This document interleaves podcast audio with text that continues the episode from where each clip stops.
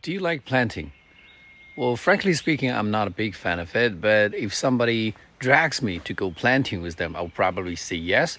Because for one thing, it's an environment friendly activity. We get to make a contribution to the goal of carbon neutrality. For another, I suppose it's kind of a good exercise. You know, nowadays people live a sedentary lifestyle and we spend a lot of time indoors. So probably it's a good idea to get out and you know do some physical work. But what I don't like about planting is that the environment is always muddy and it could ruin your shoes. And in addition to that, some of the trees have thorns that could hurt you, so you must wear protective clothing.